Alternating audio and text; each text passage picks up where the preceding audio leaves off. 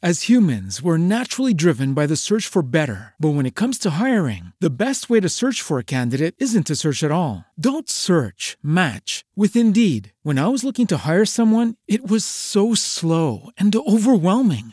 I wish I had used Indeed. If you need to hire, you need Indeed. Indeed is your matching and hiring platform with over 350 million global monthly visitors, according to Indeed data, and a matching engine that helps you find quality candidates fast. Ditch the busy work. Use Indeed for scheduling, screening, and messaging so you can connect with candidates faster. And Indeed doesn't just help you hire faster. 93% of employers agree Indeed delivers the highest quality matches compared to other job sites, according to a recent Indeed survey. And listeners of this show will get a $75 sponsored job credit to get your jobs more visibility at Indeed.com slash podcast. That's Indeed.com slash podcast. Terms and conditions apply.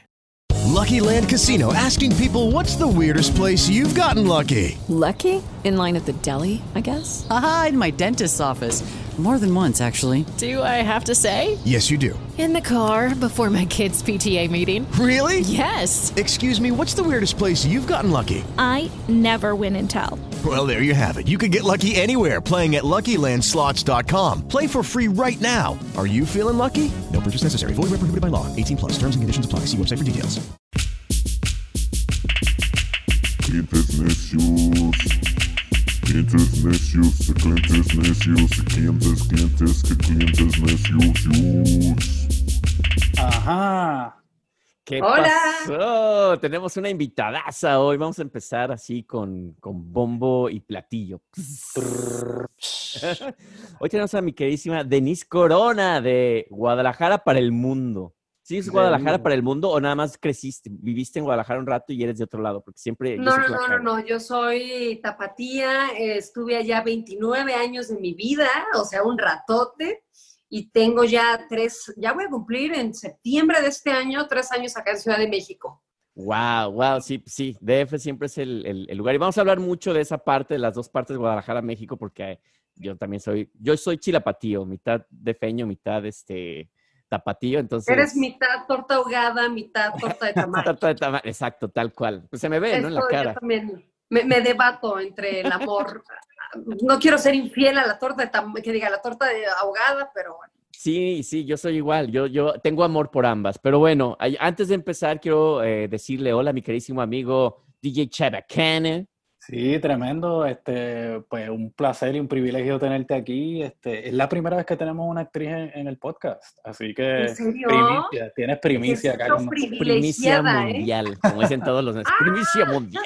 Sí, pero como siempre un gusto aquí con Giovanni Too White to Be Mexican. Uh, Sí, aquí, aquí estamos, aquí estamos en los estudios, este, y pues desgraciadamente a distancia, porque todavía seguimos con el coronavirus aquí visitándonos Sí, en este todo. planeta. Entonces, pues, Ustedes están, en- tú- ustedes están en Nueva York, ¿cierto? Estamos Así en es. Nueva York, pero estamos en, en, en barrios distantes, así tan que lejos, tan cerca. Eh, Este, este Omar es el pudiente de, de- de los dos. Él es el que vive en Brooklyn, ya ve, ve ahí su, ya su puedes ver el background cielo así. de Nueva York.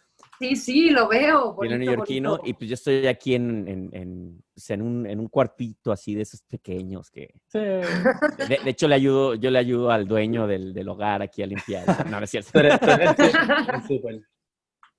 Pero yo soy el súper exacto, soy el que se encarga aquí de cuidar el edificio y todo. Entonces, pues ni modo, o sea, eso es lo que me da. Pero yo soy de Queens, soy de Queens, este, eh, de Jackson Heights, que es el lugar más diverso. Siempre me encanta presumir eso porque es el lugar más diverso. O sea, hay, hay de todos colores, sabores y olores también. Oh, bueno, como en Ciudad de México. Como Ciudad de México, como Ciudad de México. Y bueno, antes de comenzar ya a platicar contigo, te digo, esto es, un, es, es puro cotorreo, no, no vamos a, a hacer la plática formal acá con la Denise. Este, y antes de cualquier cosa, suscríbanse a nuestro canal en YouTube. Este, ahí ya saben, si le dan clic, este, ahí ya tenemos muy bonito. Le dimos una pimpeada a nuestro, a nuestro canal, por favor, ahí canal, así que Le dimos una pintada, rezanada y todo ahí. Y también eh, síganos en nuestro Spotify, este, pues, que es donde van a poder escuchar no nada más a Denise, pero tenemos, a- hemos tenido ya muchos invitados. Creo que la pandemia, la- el lado positivo es que nos ha, ha dado la oportunidad de poder entrevistar a toda la gente que antes estaba muy ocupada, como tú, Denise, Sí, un poco. Desgraciadamente. Ahora, cuéntame, ¿cómo te ha sentado la pandemia siendo actriz? Wow, pues yo creo que el sector de la actuación ha sido de los más golpeados en esta pandemia. Yo creo que músicos, mira, lo que es el business entertainment, eh, músicos, actores, eh, sí hemos resentido. Yo estaba en dos obras de teatro eh, cuando comenzó, entonces, pues nada, que las dos se terminaron, no, les pusieron pausa, vamos. Guau, está cabrón. Está cabrón Y porque estuvo, es como un, es como un terremoto eso, ¿no? O sea, de ya Sí. se acabó. Y no, no sí, sé, además, eh, o sea, yo estaba, perdón, perdón, iba a preguntar que si no se ha hecho este como han estado haciendo por acá en Broadway y eso, donde pues algunas de las obras se están haciendo eh, por televisión o por Zoom. por Zoom. Pues fíjate que a mí me han invitado, pero te soy honesta, no me encanta la idea de... o sea, y ve- he visto un par de trabajos de, amigos creadores y me gusta, me gusta cómo, pues me, me gusta lo que han logrado, pero como que todavía me rehuso. Es que es raro. Yo, yo, por ejemplo, a mí me tocó ver eh, al principio, bueno, a todos nos tocó ver a, a los comediantes, por ejemplo, en Saturday Night Live, que, que hacían sus- su comedia en Zoom. Y a pesar de que era muy creativa, se sentía rara. O sea, veías los monólogos, veías a, a la gente ahí y, y sin risas, o unas risas grabadas como en los 70s, y era como, no sé si Mira, tan chistoso. Yo creo que hay algo mágico en el teatro, en el arte escénico, y es el contacto que tienes con el público. Y aunque no sea, o sea, por ejemplo, estas dos obras que estaba haciendo, eh, ninguna era como tal una comedia, que ahí es cuando tienes la reacción inmediata del, del público. Sin embargo, eh, el público te carga de, la- de una energía que tú puedes trasladar al escenario y tú cargas al público con tu energía y entonces se hace una simbiosis muy linda, bella y pues nos podemos ir a, cualquier al lugar. y más, más allá, pero pues sí, se ve mermada cuando tienes que cortar esa parte Está cabrón. y Está pues llevarla a Zoom. Es- sí, pues es como de músico. Yo no sé tú qué opinas, Omar, pero por ejemplo, a, mí, a mí- a- al principio me daba por, por ver a toda esta gente, DJs tocando, y músicos y tal. Y decía, voy a hacer lo mismo, ¿no? Pues aquí tengo los aparatos, es música electrónica, es fácil. También me daba mucha hueva. No, no, o sea, lo empecé a hacer como unas tres veces y después ya era como de, me- hasta me, me estresaba mentalmente. Entonces, Y, y tiene lo- mucha gente haciéndolo también. y hay un chingo de gente. vez. Entonces, sí, competir, como dices, con D-Nice o con DJs acá bien famosos y de repente sale Giovanni ahí con sus aparatitos. Es como.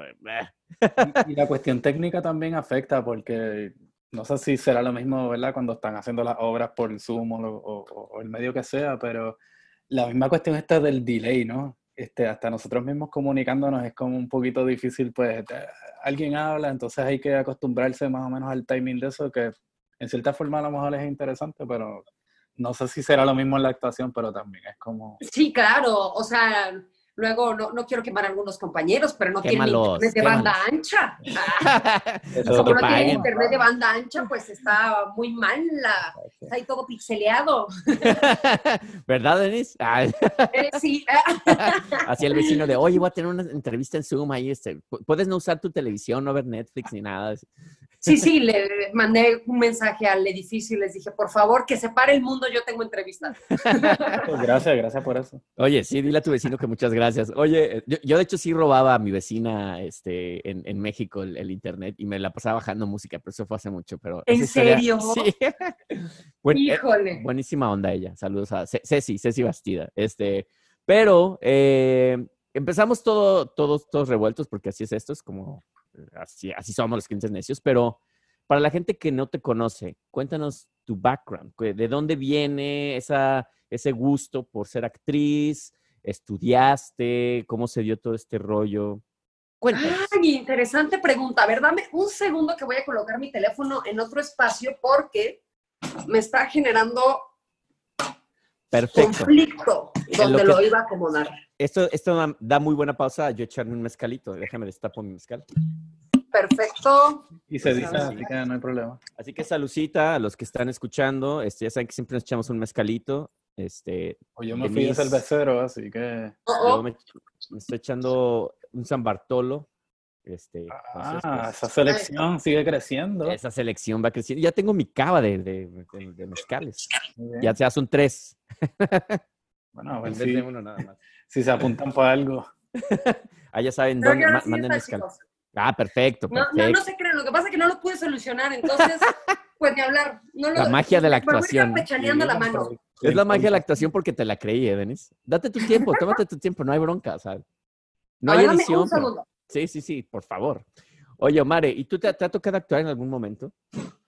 Pues fíjate que sí. Y ¿En serio? sí, ¿Cuándo debutaste como actor? cuando era chiquito, en kindergarten. El típico que saliste de, de Angelito en... Vamos, salí de Angelito, salí de Apóstol, salí Listo. de... Perfecto.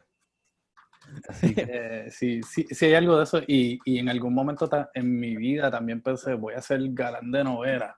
Ándale. Eso era lo que yo decía cuando era chiquito, pero Yo nunca, obviamente yo nunca pensé en ser actor. O sea, me gustaba mucho la idea de ver a los actores y todo, pero mi rollo siempre era la música. Oía la música era como, quiero hacer la música de este rollo. cabrón". sí, ahí Pero tú sí tienes el, tienes el tipo de actor. Pues ahí pregúntale a Denise que te hagan conecte, güey. A lo mejor puedo hacer la próxima.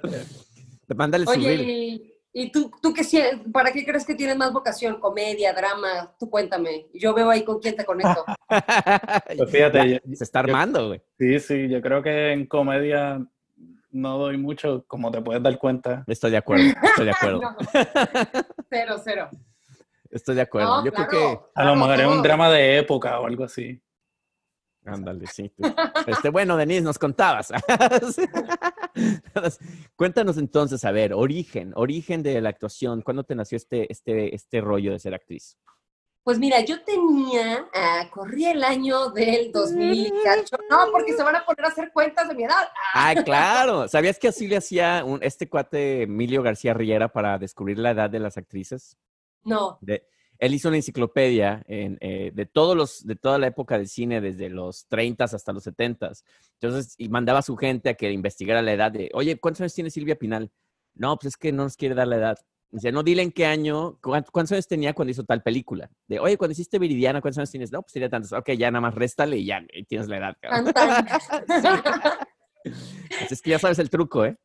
ok, qué bueno que me lo dices. No, no te creas, yo no tengo ningún issue. Yo tengo 32 años y no tengo ningún issue con decirlo. Estás en la mera flor de la juventud, Claro. Denise. Pues no sé, pero bueno. Pues mira, yo tenía 17 años cuando comencé con eh, la inquietud, 16 años en realidad. Eh, tenía una excelente maestra de teatro. Yo creo que tuve la fortuna de que mi primer aproximación hacia el teatro fue con Olga Valencia, una maestra de la Universidad de Guadalajara.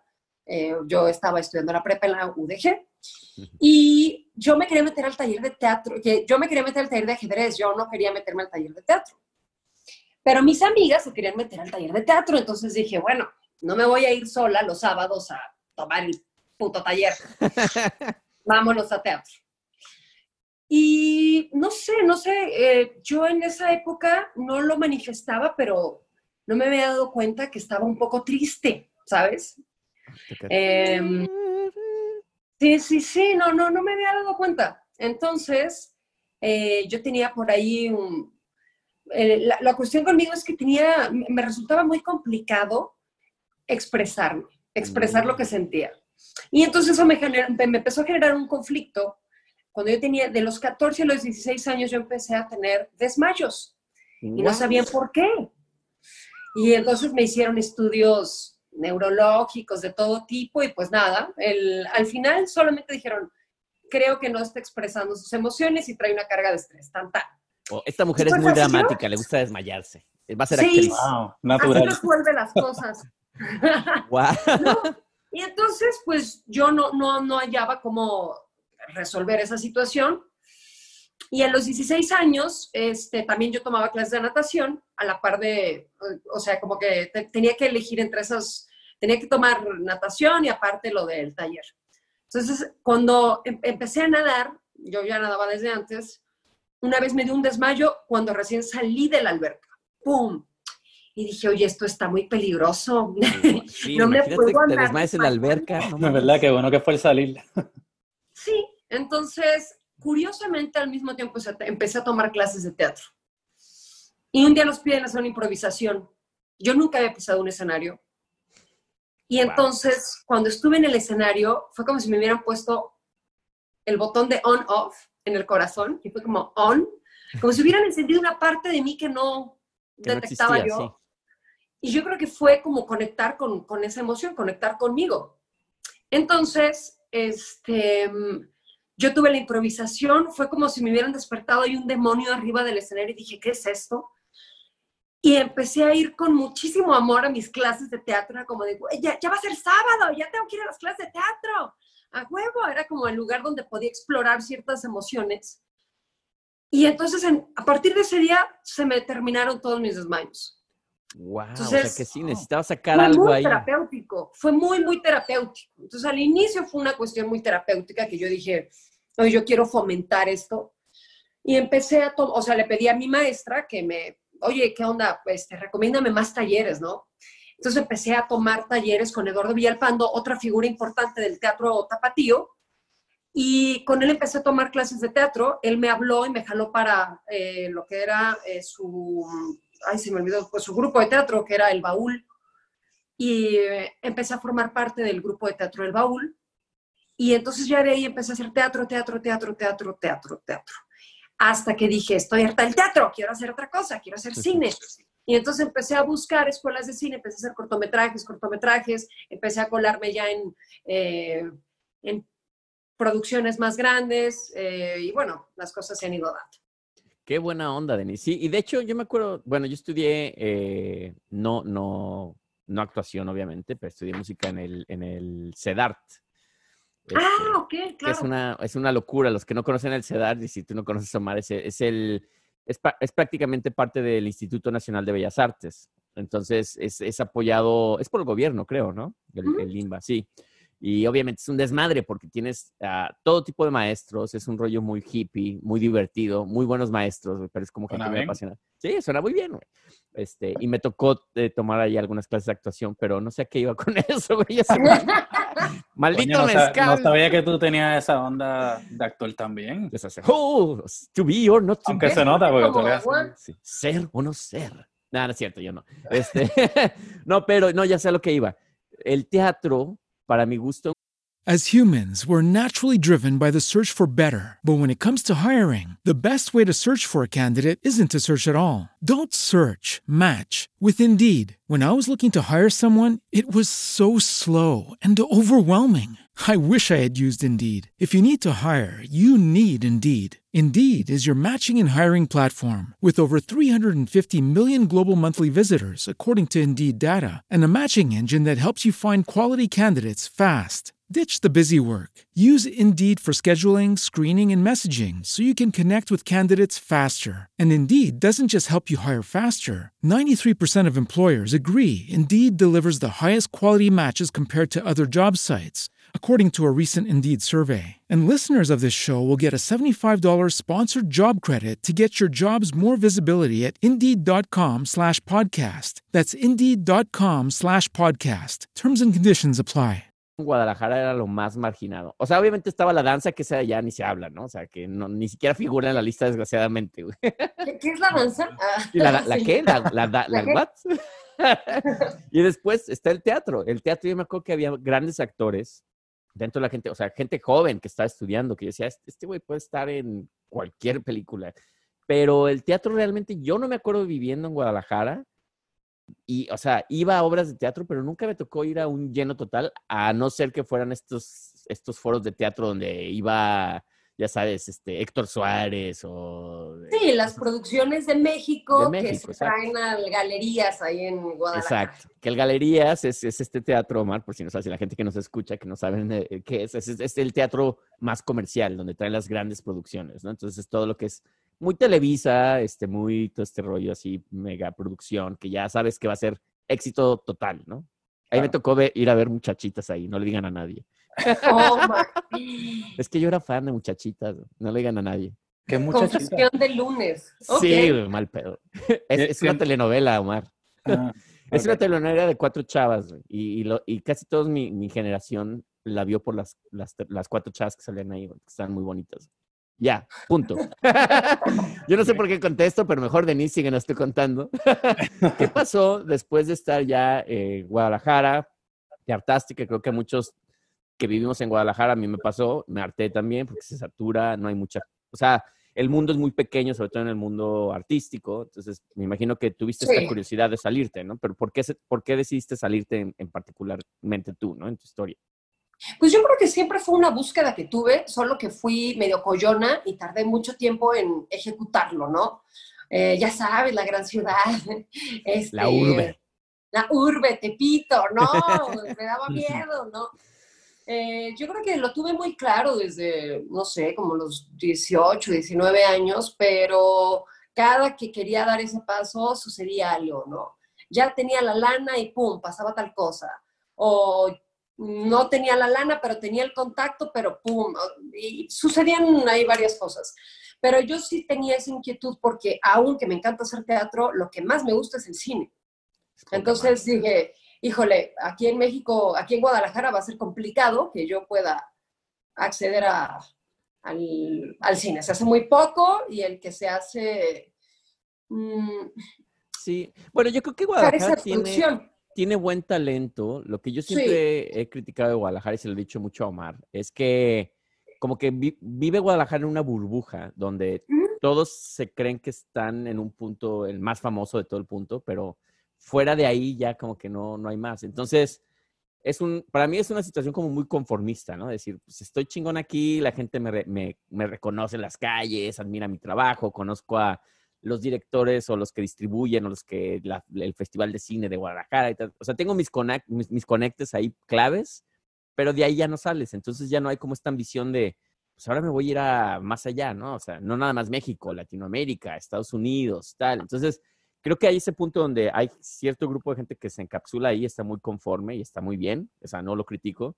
Y la gente que dice, ya, o sea, ya me saturé, ya no hay más, vámonos, ¿no? Ya se, se salen de esa, de esa burbuja. No sé qué opinas de eso.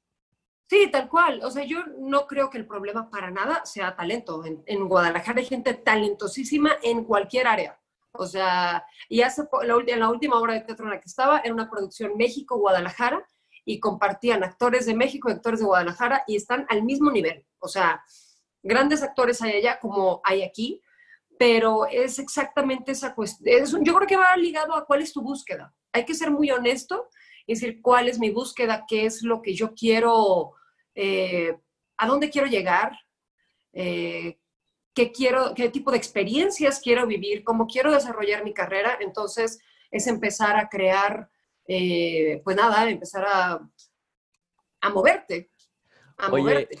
Oye, no, no, no sé si me estoy equivocando en esta pregunta que te voy a hacer, pero de hecho, y le, le, le, le iba a decir a Omar también. ¿Tú- ¿Tú llegaste a trabajar en esta producción de Llamando a un Ángel? Sí, Sí, claro. ¿verdad? Sí, ok. Fue lo primero que hice. O sea, yo era un bebé. Híjole, tenía Porque mi- 17 años. Mi mira lo mamá que tengo- firmó. mira lo que tengo aquí. No, pero oye, yo tengo ahí dos escenas. o ¿Y, y qué cuando eso mucho. para, para los que no conocemos? Estoy roja e impresionada. ¿Cómo es que tienes eso ahí, eh? Ahorita te voy a contar la historia, pero tú cuenta primero. Pues mira, Llamando a un Ángel es un proyecto al que le tengo mucho cariño, aunque yo solamente participé un día de rodaje. Yo tenía 17 años y fue lo primero que hice en cine, lo primero. Mm, Mi mamá fue a firmar, porque imagínate que yo era menor de edad y no sabía, o sea, la autorización de imagen. ¡Wow! Entonces, o sea, pues yo era un bebé ahí en la prepa, casi, eh, sí, me acuerdo que iba en la prepa. Y me hablaron los de Ombligo Films y me dijeron, oye, necesitamos una chica, lo único que haces es que le das un beso a un chico en, un, en la barra de una cantina. Va. Casi nada. Y era, de lengüita y tu mamá va a estar ahí. Tú, no. Sí, tal cual. Entonces ellos traían un estrés ahí de que mi mamá firmara y yo así de, mi, yo obligué a mi madre así de, vas a firmar. o sea, así ella, voy. Oye, ¿tu mamá qué opinaba de eso? O sea, se, se sacaba de onda así de, ay, ¿por qué mi hija está haciendo esto? ¿Qué pedo? Sí, ¿O te claro, apoya claro, totalmente? vengo. Yo vengo de una familia mocha, mocha, mocha, tapatía. Los adoro, los adoro y, y todo, pero bueno, ellos son muy tradicionales. Entonces, claro que era como, no, ¿cómo mi hija va a ser actriz? Hija, pero tú eres aplicada, tú puedes hacer otras cosas. Puede ser arquitecto, doctora, enfermera, Bueno, que te ama voy a de casa. yo- o sea, yo me dedico a la actuación desde hace ya, uy, ya un chingo. O sea, que ya, híjole, ya 14 años, no lo puedo creer, No ya mames. 14 años. Wow. A ver, espérame. 10, 12, sí, 14, 14, 15, Wow. 15 años. Pero yo estudié formalmente, mis papás me obligaron a estudiar ingeniería industrial, ¿eh? ¿Y acabaste? O sea, acabé y me No titulé y trabajé mm, unos dos años en eso. ¿A poco? O sea, la ingeniera Denise, tenemos que decir. La Inge. Ingetriz, ingetriz. sí, Ingetriz, me gusta. ¿Y, y en tu familia tienes este, eh, gente que se dedica a las artes, ya sean No. pintores, músicos, actores? Nada. No, creo que, bueno, tengo por ahí un tío, un tío pintor, pero De yo casas, fui la ¿no? que, yo fui, el- ¿cómo? De casas, ¿no? El chiste de papá, perdón. Nah, estuvo bueno, estuvo bueno. Eh, sí, él es pintor, pero pues no, fuera de eso no, no tengo, casi todos mis familiares son ingenieros o dentistas o abogados. Nada. Bueno, pero creo, creo que a lo que tú estás contándonos es que gracias a que tenías esta onda de que te desmayabas, probablemente tus papás dijeron, pues sí, o sea, tiene que hacer actuación porque esto le está ayudando bien cabrón. O, o Sí, cuál porque al inicio, o sea, al inicio ellos decían, súper, o sea, para ella es muy terapéutico que lo haga, pero cuando ya llegó el momento de decidir qué carreras elegir, ya fue como de, no, no, no, espérate, o Qué sea, pacho, qué pacho. No, no, no. no, no, no, estudia algo real, ¿no? O sea, algo que te vaya a dar de comer. ¿No sabes cómo me caga que siempre la gente así de, de, ¿y tú qué haces? Músico. ¿Y pero ¿y qué haces? Y yo, "Pues, soy músico, güey, de eso vivo. Y así, no, pero en serio, ¿de qué vives? O sea, tus papás te mantienen. Y yo, no, güey, vivo de la música. güey". Ya no. Ah, ya quedé. Ah, ¿Por qué? No, pues porque ya tengo un trabajo godín aquí. O sea, soy mitad músico, mitad godín. Entonces Ok, tengo, bueno. tengo mi trabajo de 9, de 9 a 5, así de, ya sabes, tin, tin, tin, tin, cafecito, de, hola, ¿cómo estás? Este, Gutiérrez, ¿cómo te va? güey? ¿Cómo te fue ayer? Justo en jugar tenis, cabrón. Poca gente conocemos que se dedican a la música, especialmente en Nueva York, que están... Nueva York, si no eres, si no eres eh, mesero o eres este bartender o, o si, si tienes el privilegio de, como yo, tener un trabajo de, de 9 a 5 que te paga mejor, este, no la libras, güey. Nueva York es muy, muy caro, muy, muy caro. Sí, sí, debe de. Y te encuentras hasta, yo me he encontrado, una vez me encontré en un bar a un, a un músico de una banda que me gusta mucho que se llama The Steels, que son canadienses. Y un día estoy ahí eh, echándome un trago y está preparando los tragos. Y digo, oye, güey, tú te me haces conocido, cabrón. Y el güey no me quería decir, obviamente, no iba a decir, oh, soy el de The Steels, ¿no? Y ya empezamos a hablar de música, tal, y ya, de no, pues yo tengo un proyecto, güey. De hecho, que estoy ahorita haciendo una, una música para un programa de televisión, ni me acuerdo, pero esos programas de ABC, así súper famosos. Y yo, no mames, ¿cómo conseguiste eso? De, no, güey, pues por mi banda, güey. Yo, ah, ¿cómo se llama tu banda, güey? The Steels. Yo, güey, soy mega fan, cabrón. ¿Yo qué haces aquí de bartender, cabrón? Me dice, pues, güey, o sea, no todo el tiempo puedo tocar, güey. O sea, tengo que, tengo que sacar dinero para la renta, güey. Entonces, cuando me voy de gira, me da la flexibilidad, que es lo que mucho mexicano no entiende. Luego, el, el hecho de que digas que eres mesero aquí es como, de, uy, güey, le fue de la chingada, güey, es mesero, güey. Es como de, no, te da la libertad de poder hacer tus gigs, ajá, y, te, y pagar, un- tener un- una lana fija. y Pero bueno, Igual también ver la historia de, de- de muchos músicos y cuando, ¿verdad? Este, recurren a la actuación como una forma también de diversificar este, lo que hacen y para poder ganarse la vida quizás de una mejor manera. ¿no? no, y por eso ves, Esa conexión. Claro, y ves por eso un chingo de, historias de que, ya sabes, eh, ac- actores así. Tom Cruise fue, trabajaba en un Domino's Pizza y no sé qué, pero es por eso, porque se iban a Los Ángeles, como nosotros nos íbamos al DF y es como, pues tengo que chambear de algo. O sea, ahorita todavía no soy el actor que soy, entonces para poder sobrevivir en lo que la pego, pues voy a trabajar de mesero o de bartender. Y bartender paga bien, entonces pagas tus rentas. Entonces puedes hacer Sí, tus, claro. castings y todo, le puedes decir al, al dueño del restaurante, oye, güey, mañana no va a venir que me cubra alguien, alguien más, güey, porque tengo casting. De, ah, sí, sin pedos, güey. vete". Entonces es muy flexible, Qué que es lo bueno. que luego forma las noticias en México, así como de, ¿sabías que los actores tal fueron eh, meseros y, fue, y trabajaba en un Domino's Pizza? Ay, no. Entonces es como de, "¿Po- ¿cómo? Vestido de, del- de botarga de Simi. Sí, de Doctor Simi. Oye, y Oye. volviendo, volviendo al cine, te quería preguntar, y yo, ¿verdad? Ahora mirándolo desde afuera, este, yo soy de Puerto Rico, pero obviamente conocemos muy bien la tradición del cine mexicano porque, pues, es el cine clásico latinoamericano, ¿no? Este, tú como actriz, este, sientes ese peso, esa responsabilidad de representar lo que la gente tiene en su mente de lo que es el cine mexicano, este, y, y te ves siguiendo los pasos de alguna de las actrices famosas y conocidas de, de México. O sea, Bueno, de antaño. mm, híjole, yo creo que con, con esa idea, o sea, claro, claro que hay actrices maravillosas mexicanas que ahorita de pronto se me viene a la cabeza Adriana Barraza, que estuvo nominada al Oscar en 2007 por Babel y que es una actrizaza y, y curiosamente ella la pegó como hasta sus 40, 50. Este, o se me viene a la cabeza Salma Hayek, que ha sido una persona que ha estado, ha sido una necia y que ha sabido llegar a donde, pues, ven, ven dónde está. Pero como que también de pronto digo, sí, bueno, me encantaría ser como muchas, pero la verdad es que he venido aquí a cumplir el único papel que me corresponde, que es el de ser Denise Corona, y con las herramientas que tengo y con las oportunidades que la vida me, me ha brindado, pues disfrutar ahora sí que mi viaje, ¿no? Mi viaje en, en esta profesión maravillosa, eh, mi viaje en esta vida. Y no me quiero como, como forzar a decir, quiero ser como fulana. Es, pues digo, de pronto es que esta carrera es maravillosa, pero de pronto es un poco frustrante. Entonces, he decidido vivirla día a día. Pero no, no, te pasa a ti, eh, que a lo mejor a ti Omar te ha pasado y a mí, obviamente sí me ha pasado, es que, por ejemplo, cuando yo estaba chavito, yo veía The Patch Mode, por ejemplo, ¿no? Y yo quería ser como David Gahan. Entonces yo me ponía hasta en el espejo acá. Ya sabes, güey, igual, güey, igualito yo. Este, no, pero obviamente mi rollo era, o sea, ya, mi visión ya iba por, por ahí, ¿no? O sea, cuando yo vi a Patch Mode la primera vez, yo decía, no, o sea, fue como un eye-opener para mí, fue como de, no mames, ¿quiénes son estos güeyes? ¿Por qué tocan sintetizadores? Me encanta lo que hacen, o sea, no sé cómo carajos le voy a hacer, pero yo quiero hacer algo así, o sea, y mi visión siempre fue, yo voy a hacer música electrónica, ¿no? O sea, no sé cómo, no tenía nada, o sea, yo era un chavito, tenía 12 años, decía, quiero ser como esos cabrones, ¿no? Entonces, ya mi, mi meta era esa, ¿no? O sea, era como de, tengo que llegar en algún momento a ser algo por el estilo, ¿no? Entonces, esa fue mi, como mi motivación, pero te, llegó a ver a alguien cuando tú estabas chavita que decías, es, esta es la persona que yo quiero ser. Sí, sí, claro. O sea, yo creo que de, sería, bueno, mexicana sería Salma Hayek. Sí, sí, o sea, era una carrera internacional, cabronísima. Es una carrera internacional, eh, es una persona que digan lo que digan, yo la admiro muchísimo, muchísimo. Amada y criticada.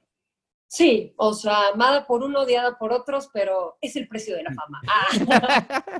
Ah. Oye, y hablando de, a mí, eh, la, la, la, manera en la que yo veo el mundo de la actuación es que, y, y, y esa es lo, mi percepción, porque tiene la fama de que Uy, no, la actuación, todos son bien divas, güey. hay mucha, mucha este, rasgadera ahí de, de, vestiduras con todo el mundo. ¿Existe eso en, realmente en el medio? O sea, donde hay mil envidias, donde te ha tocado alguna anécdota así que digas, no mames, quiero dejar la actuación porque esto fue horrible. No, digo, sí le he querido dejar, pero no por eso. ah, bueno. le he querido dejar, pero no lo voy a dejar. Es, no, se puede, no se puede. Uno, no, no puedes dejar de ser músico, no puedes dejar de ser actor. No se el, El, el, el, arte yo creo que es, y es yo lo que decía de Nueva York, que es como, es como el esposo, el, esposo golpeador, que, claro. que te golpea y todo, pero ya después te da unos besitos y ya es como de, ay, bueno, te cocino algo, sí, claro. malo, pero es cariñoso. Más, más está en tu sangre y te llena tu espíritu, claro. no lo puedes sacar de adentro. No, no, no, no, no, exactamente. Tú ya no puedes sacarlo de tu sistema, es como el crack. sí, es una adicción. Que por cierto, espérame, déjame. Este, pero... sí, yo, o sea, yo creo que, mira, por ejemplo, en Guadalajara siento que no se vive tanto eso. Eh, ¿Por qué la crees? cuestión de las envidias. Pues quizás porque está todo en, una, en un nivel más pequeñón. Y mm. cuando llegues aquí, sí es más feroz el asunto. As humans, we're naturally driven by the search for better. But when it comes to hiring, the best way to search for a candidate isn't to search at all. Don't search, match with Indeed. When I was looking to hire someone, it was so slow and overwhelming. I wish I had used Indeed. If you need to hire, you need Indeed. Indeed is your matching and hiring platform with over 350 million global monthly visitors, according to Indeed data, and a matching engine that helps you find quality candidates fast. Ditch the busy work. Use Indeed for scheduling, screening, and messaging so you can connect with candidates faster. And Indeed doesn't just help you hire faster. 93% of employers agree Indeed delivers the highest quality matches compared to other job sites, according to a recent Indeed survey. And listeners of this show will get a $75 sponsored job credit to get your jobs more visibility at Indeed.com slash podcast. That's Indeed.com slash podcast. Terms and conditions apply. It is Ryan here, and I have a question for you. What do you do when you win? Like, are you a fist pumper? A woohooer, a hand clapper, a high fiver. I kind of like the high five, but if you want to hone in on those winning moves, check out Chumba Casino. At chumbacasino.com, choose from hundreds of social casino style games for your chance to redeem serious cash prizes. There are new game releases weekly, plus free daily bonuses. So don't wait. Start having the most fun ever at chumbacasino.com. No purchase necessary. BGW. Void were prohibited by law. See terms and conditions. 18 plus. es muy competitivo. Eh, si no trabajas, no comes. Si no trabajas, no pagas la renta. Entonces es un rollo de buscar, buscar, buscar, buscar y todos están en la misma sintonía que tú. Entonces, no pudiera decir, sí me ha tocado trabajar con gente muy diva, ha sido muy poca. Yo creo que de cada 100 actores con los que me topo, 5 son divos y el resto, unos menos, unos más y otros encantadores. Entonces, pues sí entiendo el por qué existe el cliché de la, del actor divo. Sí, los he conocido, he trabajado con ellos. Pero en general no, yo creo que es más el mito que lo que es la realidad. Ok, bueno, bueno. O sea que es- es, es un ambiente más normal de lo que uno se imagina. digo, al final ¿Cómo? es un trabajo, ¿no? Es un ambiente más normal de lo que uno se imagina, ¿no? O sea, más, más ordinario que lo que uno se imagina que es el mundo. Claro. Denise no entiende tu acento, tu acento puertorriqueño. No, no, claro que no, no es Estoy eso. oye, bromeando, no estés- Estoy jodiendo a me Omar hagas nada más. Sí, Déjame pero te traduzco lo que Omar quiso decir. No, no es cierto. en, en No, sí te entiendo perfecto, Omar. en tapatía. Giovanni. no estoy jodiendo aquí. te iba a preguntar, eh, en términos de, eh, has, has trabajado en videos musicales, ¿cómo la música vive alrededor de tu práctica de actuación? ¿Tienes una canción favorita con la que entras al escenario ahí súper inspirada? Fíjate que, mira, eh, sí, sí me ha tocado trabajar en varios videos musicales. Incluso ahorita yo estoy produciendo videos musicales. Creé hace poco una casa productora el año pasado y ya hemos hecho cinco videos musicales. Nos llamamos Fuga Films. Qué chido. Este, luego les comparto los links. Sí, sí, Por sí. favor. Y como actriz, para mí es algo básico encontrar qué música escucha mi personaje para entonces a partir de ahí comenzar a crearlo. Eh, Giovanni y yo nos conocimos en un proyecto, un cortometraje en 2016, me parece que fue, se filmó, Parece ¿no? que fue ayer, sí, pero fue 2016. Wow. Ahora que lo dices me pegó. 2017 casi. Sí, Y de yo hecho, aquí recuerdo tengo tu Internet Movie Database, creo que sí fue en ese, en ese año. Sí, y creo que hasta en do- bueno, no, no recuerdo, creo que el año pasado apenas estaba festivaleando. Sí. Pero, por ejemplo, en, en ese cortometraje, mi personaje eh, tiene una cuestión muy ligada a la música, porque está intentando eh, cerrar un ciclo y, y escucha música en el proceso, ¿no? Y para mí era fundamental encontrar qué música escucha esta mujer cuando está, bueno, cuando está en la alberca. Tú, tú lo sabes. Y para Saludos mí como actriz es fundamental, o sea, a mí me sirve muchísimo entrar a situación, a veces con la música, no tanto cuando ya estoy en el set, sino cuando estoy estudiando al personaje, como que conocer su vibra, para mí lo que alguien escucha dice mucho de la persona. Es como un otro canal, ¿no? Es otro canal de, de comunicación contigo mismo. Entonces, pues no sé, hay varias bandas que me encantan. Eh, creo que Roixop es con la que más me encuentro. Denise, Cuando- me caes muy bien. Salud, salud. Es de mis bandas Eh. favoritas. ¡Woo! Sí, sí, sí, los amo. Mm. Agnes, Obel, no sé. Wow. Qué buen gusto tienes, Denise. Gracias. ah, Los Tigres del Norte. ah. Con mi celular en la mano. Sí, entonces yo creo que sí, para mí sí es fundamental la cuestión musical en la creación de personajes. Y, y yo creo que ahí, ahí también contestando lo que Omar dice, yo creo que es, es también viceversa. Porque, por ejemplo, saludos a, de hecho a, a Poli Villa, la directora, que es una gran amiga que, con la que Ay, hermosa, Poli. Gran Le persona. mandamos un besote. Y lo, lo que es muy interesante es justamente eso, por ejemplo, e- esa comunicación con el director o con, o- o con el guionista, que te diga exactamente cómo es el personaje, qué tipo de, de actitud tiene, porque, por ejemplo, me ha tocado trabajar con todo tipo de directores también, pero hay unos que son nada más como muy básicos en la, en la manera de explicarte, ¿no? Este, pero mientras más información tú tengas de un personaje y, y de la historia, pues es como tú puedes crear algo todavía un poquito más que, que haya ese, ese- esa liga, ¿no? Entre personaje y, y- y música, ¿no? Y, crear esa atmósfera, porque también hay música que puede arruinar el... el- eh, para, para mí como músico el, peor- el peor miedo es ese, arruinar una escena o una actuación, por la música, güey. Y siempre que estoy trabajando en una música es como que por favor sí, sí esté bien, o sea, que el director sea rígido y me diga, güey, esto está de la chingada, vuélvelo a hacer. Afortunadamente me ha tocado trabajar con directores que no, no me la han hecho mucho de jamón. He trabajado muy bien con ellos, pero eh, me ha pasado que he visto películas que tienen muy, muy buena historia, pero a veces la película se arruina por la música. De hecho, te voy a decir una que yo creo, platicaba con un amigo director y me lo comentaba y en, ese, y en algún momento no entendía a lo que se refería, pero él me decía que para él era más parecida la música al cine que el teatro al cine. Y tiene toda la razón. En un sentido, pues digo, no sé, o sea, en la cuestión del, del feeling, o sea, de los ritmos y todo, o sea, la música, los soundtracks son una pieza clave para comunicarte con el espectador. Y es que creas momentos, o sea, incluso cualquier tipo, desde una comedia hasta horror, hasta drama, o sea, tienes que tener, como dices, ese timing. O sea, es, la música a veces te va a ayudar, si ves una escena triste, te va a ayudar a hacerte llorar más todavía, ¿no? Este, puede hacerte reír más, puede hacerte asustarte más, y a la vez también puede hacer arruinarte el asunto, porque si lo exageras, también es como de, ah, este güey ya le exageró bien, cabrón. Sí, ay, qué melodramático. Sí, es como de, obvio, le tienen que poner los violines ahí bien pinches tristes, güey, y la escena ni siquiera está tan acá, güey. Entonces, tienes que ser muy cuidadoso en, en- en dar, incluso últimamente hablábamos con un, con un, este, un amigo de nosotros aquí de Nueva York, de, de Cinema Tropical, que se encarga de distribuir cine aquí en- en Nueva York, sí, puro cine latinoamericano, y hablábamos sobre la música, y me decía, güey, la, mucha gente, muchos directores, hablo con ellos, y pre- prefieren usar música, güey, porque a veces, ahorita hay como esta tendencia de que el, el- el momento crea muy buenas situaciones, ¿no? Ese momento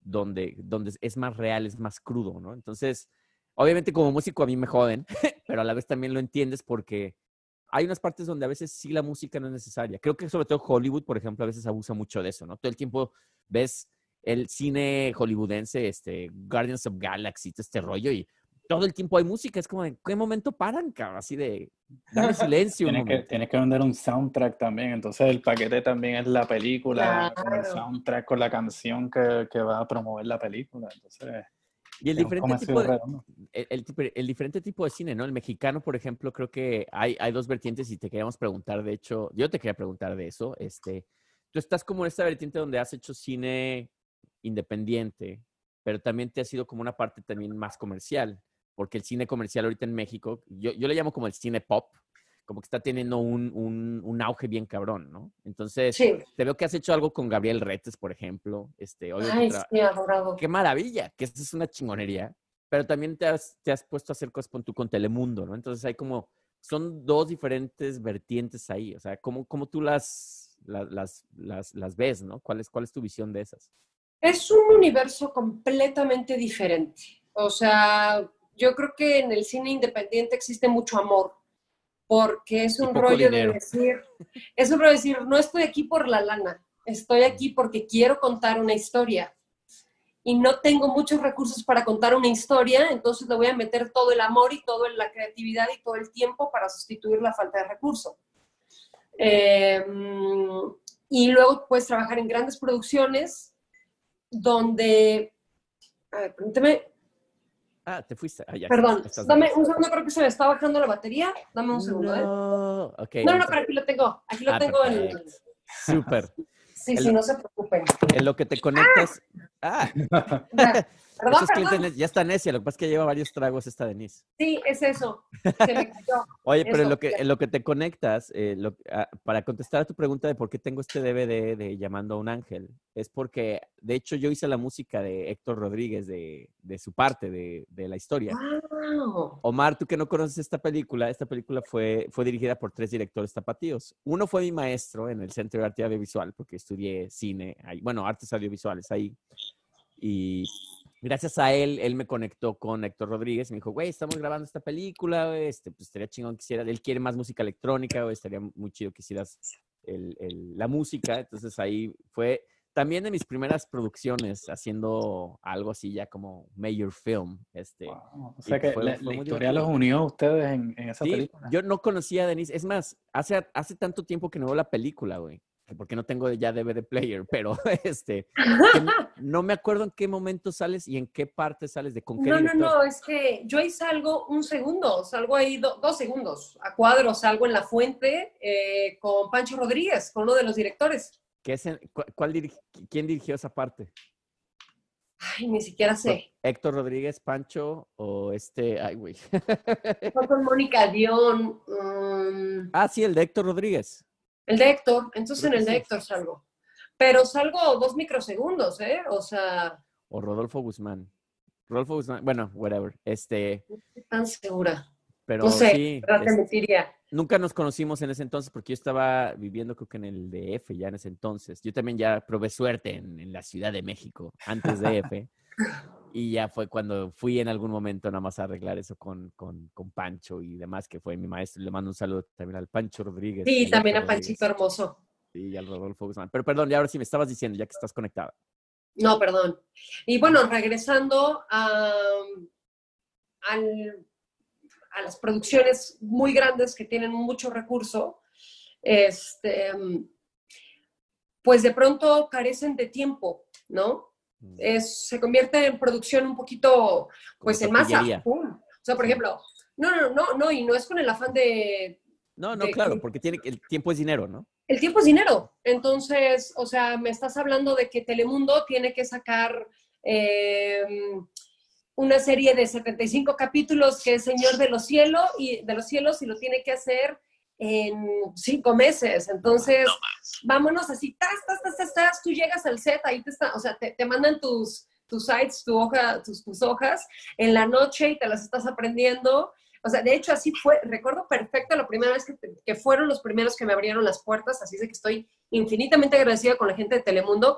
Fue el proyecto de Señor de los Cielos. Yo estaba todavía en Guadalajara y les mentí. Les dije que yo estaba en México. No, ma. Así Bueno, que- ¿qué tienes que hacer? Sí, porque me dijeron, oye, oye, ¿estás en México? Sí, claro, estoy aquí en México. Oye, ¿tienes llamado mañana a las 8 de la mañana? No. Y yo así de, fuck, eran las 4 de la tarde y yo estaba grabando unos promocionales en Guadalajara. No. Entonces, de plano, así me mandaron mis textos y ese día se graba, ese día, porque yo tenía ahí participación por ocho capítulos, Ajá. ese día yo tenía que grabar tres capítulos, o sea, mi, dos capítulos, dos capítulos. Entonces, o sea, me mandaron mis, mis líneas y entonces era llegar y pues ver que tenía camper. ¿Cómo iba a tener campers en Guadalajara? Claro que no teníamos. ¿no? Ah, pues claro, ahí el, Luego en tu y carro. las super luces y todo este rollo, pero bueno, obviamente como carecen de tiempo, eh, no, no tuve casi oportunidad de conversar con, con mi director o de crear un personaje como tal, ¿no? Fue Es llegar y chinga, pues. resolver, es llegar y resolver, ¡pum! Entonces, pues sí, claro, eh, hay una diferencia abismal, se entiende porque son proyectos muy diferentes eh, con requerimientos muy distintos. Entonces, el, el cine independiente es muy bonito porque lleva mucho amor. O sea, con Gabriel, híjole, yo creo que es un hombre que, no sé si supiste, hace poco falleció. Sí, sí, sí, sí, sí. Yo con él tuve una muy bonita amistad y, y me lo voy a llevar en el corazón por siempre. Y, y con él, o sea, él todo lo contrario, o sea, fue un mes de ensayos, aunque dices es cine. Sí, Oye, pero... Denise, pero ¿cómo se dio eso? ¿Cómo, cómo diste con, con ese personaje para trabajar en una película de Gabriel? La última película, ¿no? De él. Sí, mira, fue una magia, fue una magia, fue magia, porque además a mí me mandaron el cast, o sea, mira, ahí te va. A mí me mandaron el casting para que lo hiciera desde Guadalajara y dije, no, yo estoy en México, ya no voy a estar haciendo castings para algo de Guadalajara. Y no lo quise hacer el casting. Qué diva, Entonces, qué diva. No, no fue no diva, cierto, pero, estoy bromeando, pero, pero fue un rollo decir, bueno, ¿para qué estoy en Guadalajara, en México? O sea, sí, ya me Wow. vine aquí a quedar. Entonces dije, no. Y curiosamente, yo tengo una amiga que se llama Luna, también actriz, me dice un día, güey, un cum- ahí está el cumpleaños de un director de cine, es enfrente de tu depa, paso por ti y vamos. Y le dije, no, estoy desvelada, había grabado un comercial para Cinépolis un día antes. Ándale, ándale. Y dije, bueno, va. Y llegué a su espacio y yo no sabía, yo vivía enfrente de Gabriel, pero cuando te digo que enfrente, me refiero a que mi puerta y, su, y la puerta de No. enfrente de Avenida Revolución eran nuestras puertas. Qué chingón. Y platiqué con él muy poquito, hicimos muy buen clic, pero platicamos muy poco. Luego él proyectó otra película en la Cineteca, una película, otra, otra película de él, y e invitó a mi amiga, mi amiga me invitó a mí, y volvimos a platicar un poco, Gabriel y yo. Entonces me mandó un mensaje estando yo en Guadalajara, porque era en una época en la que iba y venía por proyecto, y me dice, hola, oye, vamos a empezar el rodaje de Identidad Tomada y me gustaría que leyeras un personaje. Vente al, vamos a estar en, en reunión a las 5 de la tarde el martes. Ah, perfecto. Pues ya vine de Guadalajara y me dijo, lee Mesera 1. Ah, ok. Y pues yo estaba, yo leí Mesera 1 y me dijo, ah, me gustó tu lectura. No tenemos actriz para Patricia, que era uno de los personajes de soporte. Yo dije, ¿en serio me voy a quedar con Patricia? O sea, para mí era un sueño hecho realidad. Sí, claro. Y me dice, sí, el personaje protagónico era es Felino y Julia, que es una pareja de cineastas. Eh, yo dije, güey, soy feliz, claro, con, voy a leer a Patricia. Se dieron los días, eh, tuvimos varias lecturas y me dice, oye, quiero que leas a Marcela, que era un personaje un poquito más grande dentro de esa producción. Y yo, no mames, no, Sí, güey. no mames, no puede ser posible". Yo me acuerdo que me quedé, o sea, me, me- me cambiaron el personaje un viernes. El sábado yo hice todas las anotaciones posibles del personaje porque era una periodista. Y bueno, me puse al investigar todo. Cuando el lunes llegamos, me cambia el personaje y me dice, ya estaba la actriz, ya estaba la prota. Y, y me dice, habla con la prota y le dice, es que es un miscast. Y había algo de cierto. Lo que pasa es que inicialmente tenían a otro actor como protagónico y él se veía, y él era menor. Ah, Entonces contrataron una actriz menor, pero luego cambiaron el personaje y ya se veía muy chica la niña para él. mm, Y todos empezaron a cambiar. Entonces, pues me dijo, eh, me gustaría que leyeras a Julia. Para mí fue como, Protagonista. Wow, no, no, no, o sea, créeme que quería llorar. Quería No, llorar. que no mames, imagínate. Qué chingonería. Qué bien, qué bien. O sea, perdona. No, no, no. Y nada, pues nada, que me quedé en la peli, la filmamos entre Costa Rica y México y, y pues ya el resto es historia. Ah, ¡Au! Buenísimo. Pero fue, fue, fue magia, fue random. Pero fíjate que a mí es, esas son de las cosas que no me gustan de la actuación, güey. Porque, por ejemplo, si tú eres músico, yo tengo mi banda y nadie me va a reemplazar, güey, a menos que sea el bajista. no, no es cierto. No, pero por ejemplo, Conguero.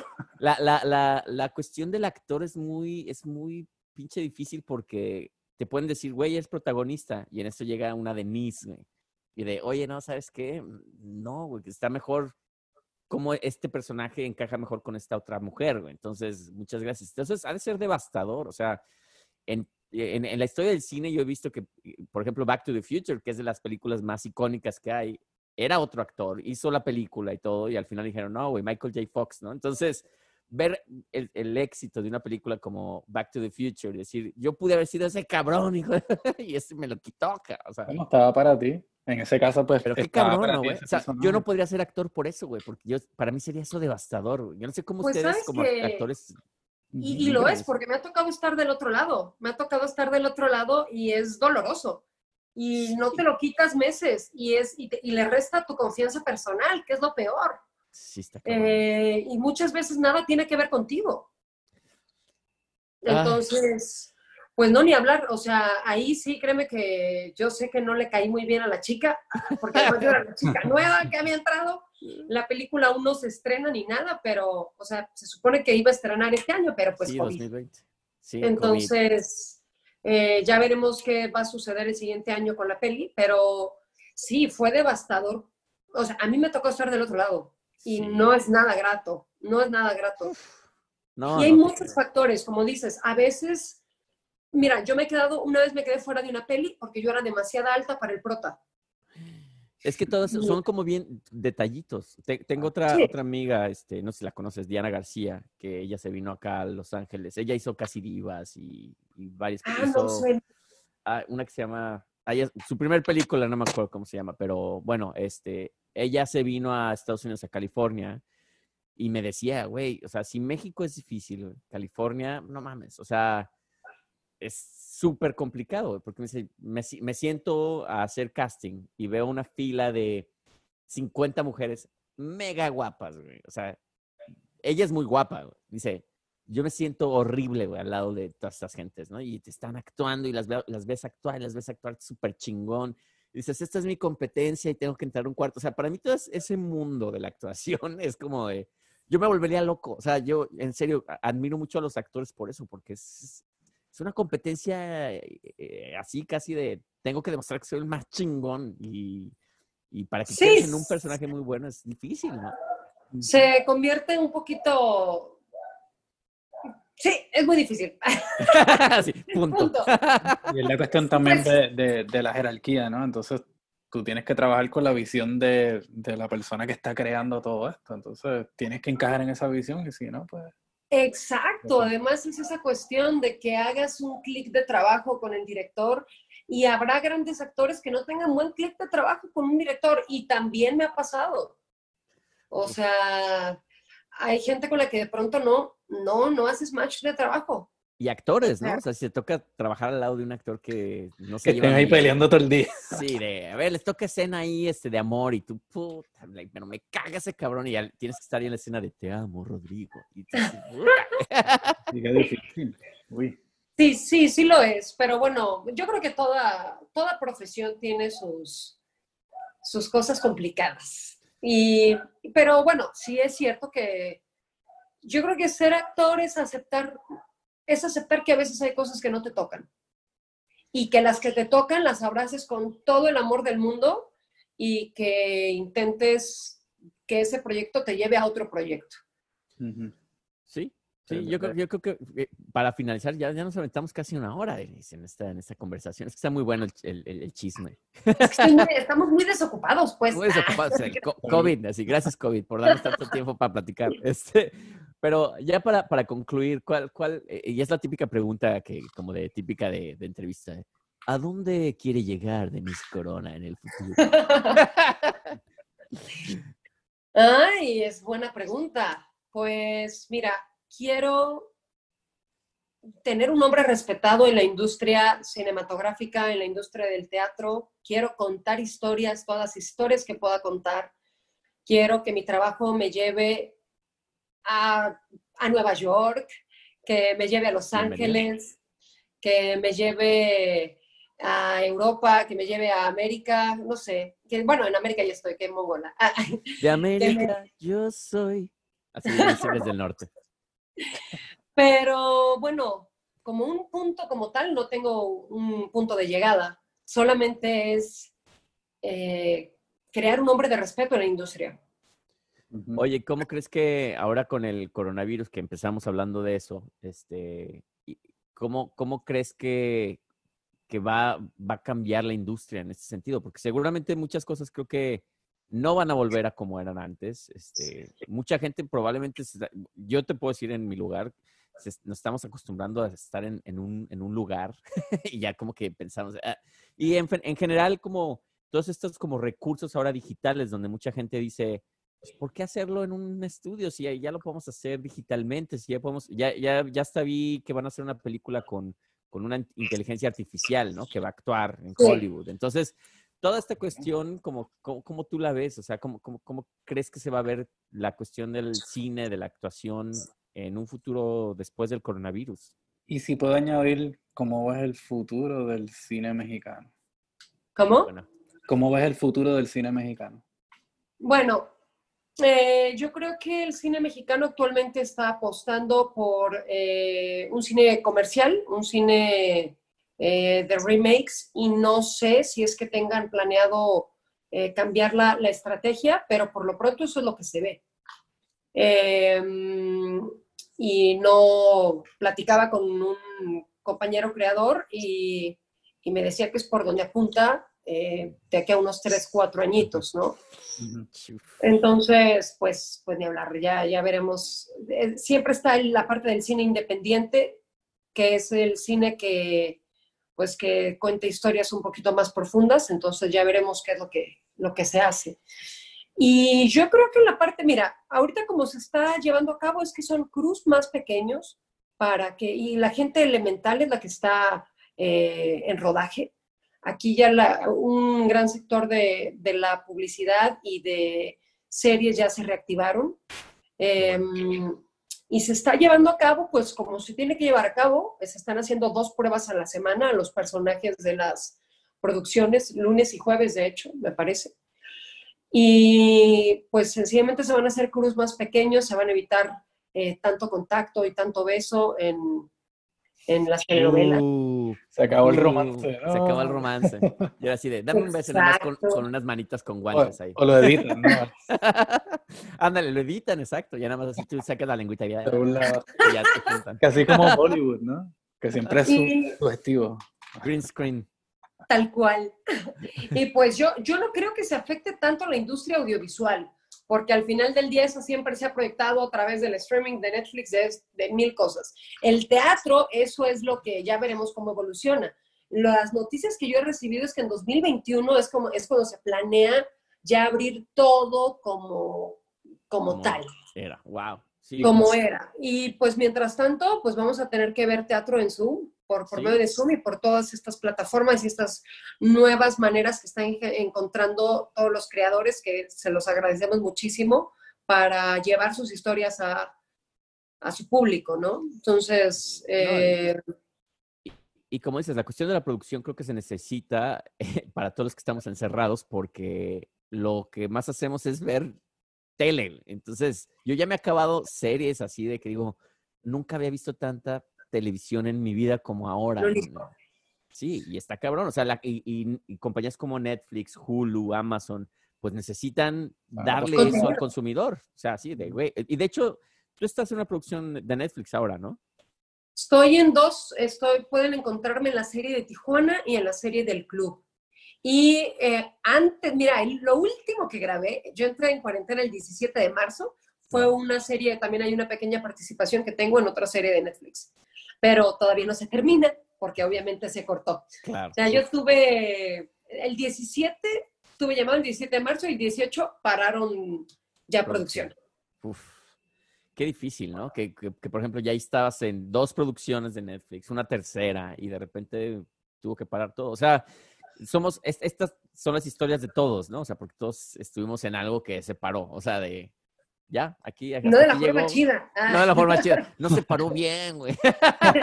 no, no, no de la forma que no. Esa sí, esa sí se paró, pero no.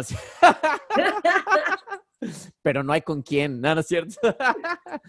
No, pero está, está cabrón porque, eh, eh, eh, o sea, el tiempo es muy valioso porque, sobre todo, por ejemplo, si tú eres músico o eres actor o lo que sea, pues tú estás planeando giras, obviamente ese crecimiento te va a llevar a algo mejor el siguiente año, etcétera. Entonces, pues el parar eso ya es un retroceso muy cabrón, ¿no? O sea, donde ya dices, puta, y ahora, ahora no voy a esperar, no te vas a esperar. Entonces, tienes que crear nuevas, nuevas tendencias. Vi, vi que una compañía de teatro en México, de hecho, estaba por, anunciando por Instagram obras de teatro. Entonces, tú, tú, te metías ahí, ya tenían su, su Zoom link y era como con, con ciertos números de, de invitados, ¿no? Sí, y han creado, o sea, gobierno ha abierto dos, tres, este, sí ha destinado ciertos recursos para que eh, se reactive la parte del arte y más que nada de plataformas para empezar a hacer teatro desde casa. Mm, sí, sí, pues es que no hay de otra, no hay de otra. Y lo mismo con la, algo, algo estaba viendo de, de lo- por ejemplo, los comediantes, ¿no? Que están, hay, hay plataformas, sobre todo en México, que están haciendo plataformas donde están vendiendo boletos virtuales. Entonces ya hay como, se están abriendo compañías nuevas, porque hay compañías ahora que venden boletos virtuales para eventos que son, no son en Zoom, sino que ya son eventos donde tú pagas tu boleto, tus 50 pesos, 200 pesos, y en vez de tener 700 personas en un lugar, tienes 12 mil personas, 50 mil, o sea, lo que nunca te habías imaginado, ¿no? Entonces también Wow. está chingón en ese lado porque ahora ya es ilimitado, o sea, ahora ya puedes tener en, en, en un evento en vivo a personas en Rusia, en Alemania, en Guatemala, en Beirut, en donde tú quieras. Entonces, toda esa gente se junta, pero obviamente, pues no es para todos tampoco, porque como dices, este, el teatro también es algo que es muy, es muy palpable, es de estar ahí y vivirlo, porque si no, pues para eso está el cine, ¿no? Se pierde, sí, se pierde todo, se pierde el, el eco de la voz, se pierde escuchar los pasos de los actores, ¿sabes? No, Sí, no alimentarte de la energía de tu compañero en escena, pues sí, pero bueno, también se entiende que se tiene que hacer algo, Sí. ¿no? Entonces, la cosa es no parar. Sí, como Claro. es to- Pero- todos lo están viviendo, el ver el deporte, ver part- yo no soy en, en- no estoy en nada en los deportes, pero este ver nada más que ESPN. anuncian. Sí, ESPN. Pero ver que, por ejemplo, tienen partidos de fútbol sin, sin gente, para mí ha de ser bien difícil. O sea, cuando yo veo a estos deportistas saliendo, ¿no? A jugar fútbol o béisbol o lo que sea, y no hay gente, pues es rarísimo porque eso te motiva, ¿no? O sea, si, si estás perdiendo y de repente la gente empieza a- pues te empiezan a echar la porra y ya dices, sí, a huevo, lo voy a hacer por estos güeyes que me están gritando aquí. Ahora ya no hay eso. Sí, Ya se convierte como en un entrenamiento grabado. Sí, entonces ya es raro, ya es, ya es raro. O sea, no tener, como dices, estás tocando aquí y ya se vuelve en un ensayo, ya no se vuelve en un concierto. Entonces, todas esas cosas son como una adaptación del, de ahora los humanos que tenemos que, que desgraciadamente vivir, pero pues esperamos que pronto termine. Por eso ya no de terminemos. Exacto, no salgan de casa, sí, para, para disminuir la curva, diría Gatel. Así mismo. Giovanni, pues, Giovanni, Omar, muchas gracias por, por invitarme a este espacio de necios. Muchísimas Eh, gracias, Denise. Este fue un placer tenerte por acá. ¿Quieres dar tus redes sociales de todo lo que estás haciendo? Sí, chicos, este, si quieren conocer un poquito más de mi trabajo, me pueden encontrar en Instagram como corona-denise y en Facebook como Denise Corona, no hay pierde. Ah, está buenísimo, súper fácil. Pues muchísimas gracias. Nosotros somos los clientes necios. Aquí estuve con mi queridísimo compañero y amigo DJ Chabacano. Y con Giovanni, el Two Way to be Mexican. Y Sí, nos, nos vemos entonces, nos vemos ahorita en la premier. Nos vemos ahorita en la premier, de hecho, sí, porque. Denise, este es- esto es pregrabado, pero siempre le decimos a la gente que lo vea porque estamos en premier. Entonces vamos a estar semi en vivo. Vamos a estar con este video en Facebook. Entonces vamos a estar chateando con la Ah, gente. Si tú tienes tiempo y quieres, obviamente júntate aquí para platicar con la banda, echar cotorreo. Y después nosotros nos vamos a un after party a Instagram. La Te digo, esta es, esta es la cuestión de la onda virtual. ¡Órale! Son como bares esto. Estamos en el bar de Súper, pues Facebook. Nos vemos en un ratito más. Exacto. Bueno, muchas gracias, Denise. Y pues ya Bueno. saben, suscríbanse ahí, Besos a clientes todos necios. y abrazos. As humans, we're naturally driven by the search for better. But when it comes to hiring, the best way to search for a candidate isn't to search at all. Don't search, match with Indeed. When I was looking to hire someone, it was so slow and overwhelming. I wish I had used Indeed. If you need to hire, you need Indeed. Indeed is your matching and hiring platform with over 350 million global monthly visitors, according to Indeed data, and a matching engine that helps you find quality candidates fast. Ditch the busy work. Use Indeed for scheduling, screening, and messaging so you can connect with candidates faster. And Indeed doesn't just help you hire faster. 93% of employers agree Indeed delivers the highest quality matches compared to other job sites, according to a recent Indeed survey. And listeners of this show will get a $75 sponsored job credit to get your jobs more visibility at Indeed.com slash podcast. That's Indeed.com slash podcast. Terms and conditions apply. With Lucky Land slots, you can get lucky just about anywhere. Dearly beloved, we are gathered here today to. Has anyone seen the bride and groom? Sorry, sorry, we're here. We were getting lucky in the limo and we lost track of time. No, Lucky Land Casino, with cash prizes that add up quicker than a guest registry. In that case, I pronounce you lucky. Play for free at LuckyLandSlots.com. Daily bonuses are waiting. No purchase necessary. Void where prohibited by law. 18 plus. Terms and conditions apply. See website for details.